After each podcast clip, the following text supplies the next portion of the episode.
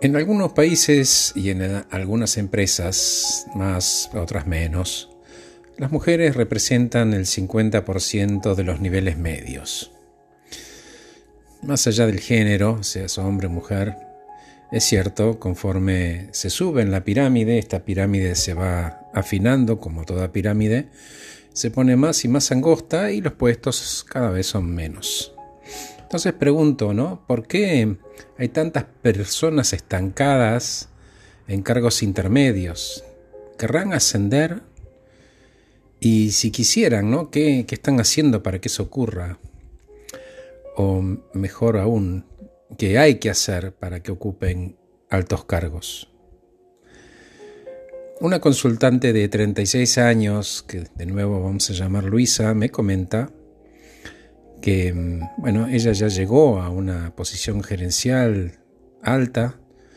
Me decía, trabajé como una burra, primero para ganar confianza en mí misma y desarrollar esta marca personal fuerte que tengo hoy, y después imponerme y lucir a partir de mis casos de éxito H.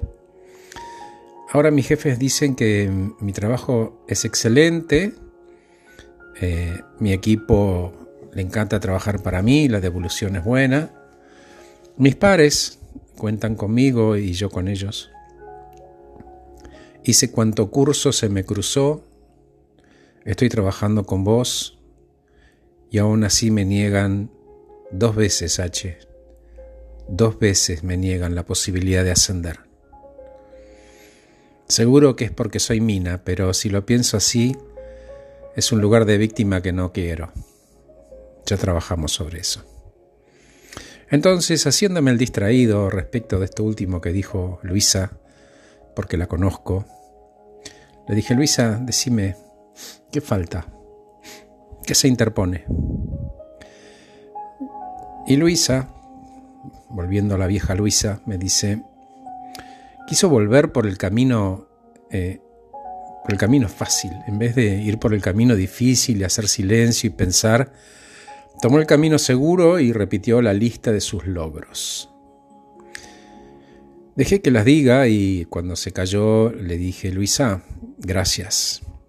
Esa lista que me dijiste es el motivo por el cual te pagan un salario. Por favor, responde mi pregunta, porque tu mesa tiene una pata corta y tu enojo de tu no ascenso es porque te venís haciendo la distraída, yendo por lo fácil, lo operativo, los resultados. Es tu área de confort y punto, pero falta algo. Ok, digamos que todos tus resultados están, que sos inteligente, que sos trabajadora, que sos comprometida, confiable, flexible. Decime, de todas estas cosas que te dije, ¿Qué elemento del liderazgo se relaciona con esta lista? Y sabes que, Luisa, no quiero jugar a las preguntas y respuestas, porque no estás para eso hoy. Em, te voy a contar algo y te pido que lo escribas del lado de adentro de tu cráneo. El secreto para poder crecer en una estructura es generosidad de promover la excelencia en otros, ayudarlos, tirar de esa estructura para arriba para que ellos después empujen. Y Luisa me dijo, pero Horacio, te dije que a mi equipo le encanta trabajar conmigo, lo dice todo el mundo. Sí, Luisa, lo sé, pero eso es porque vos haces los deberes de tu equipo, Luisa, vos trabajás para ellos y se nota. De hecho, lo noto yo, que no estoy todo el día con vos.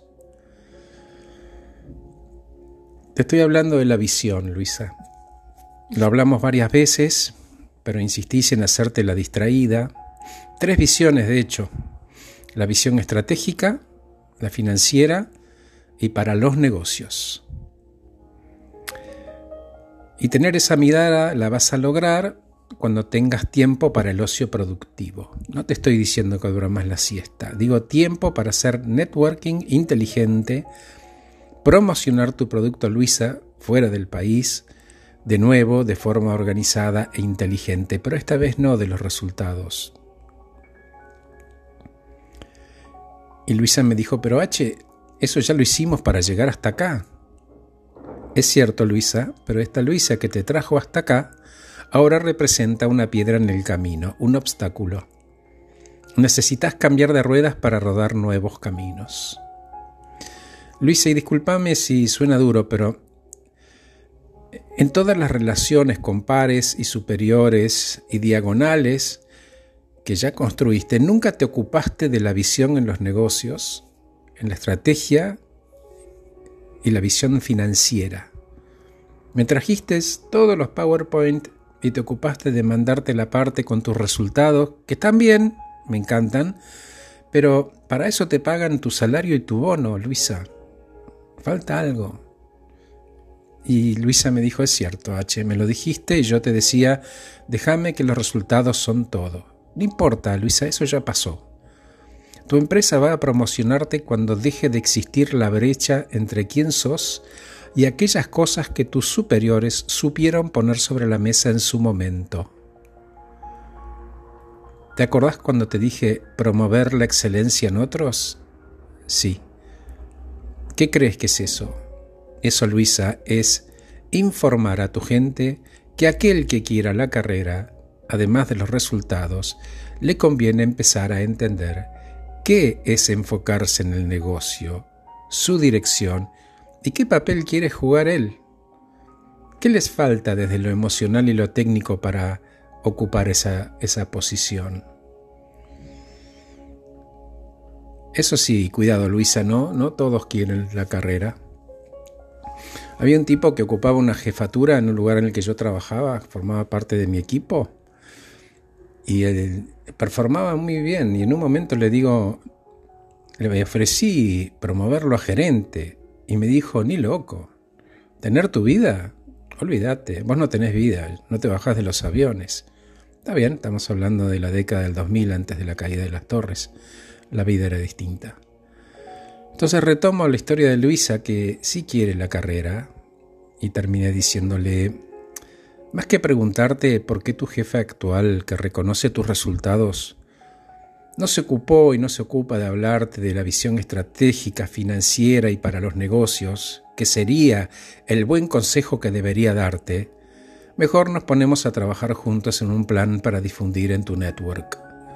Busquemos, por ejemplo, Luisa, un proyecto transversal. Gracias por escucharme. Soy Horacio Velotti.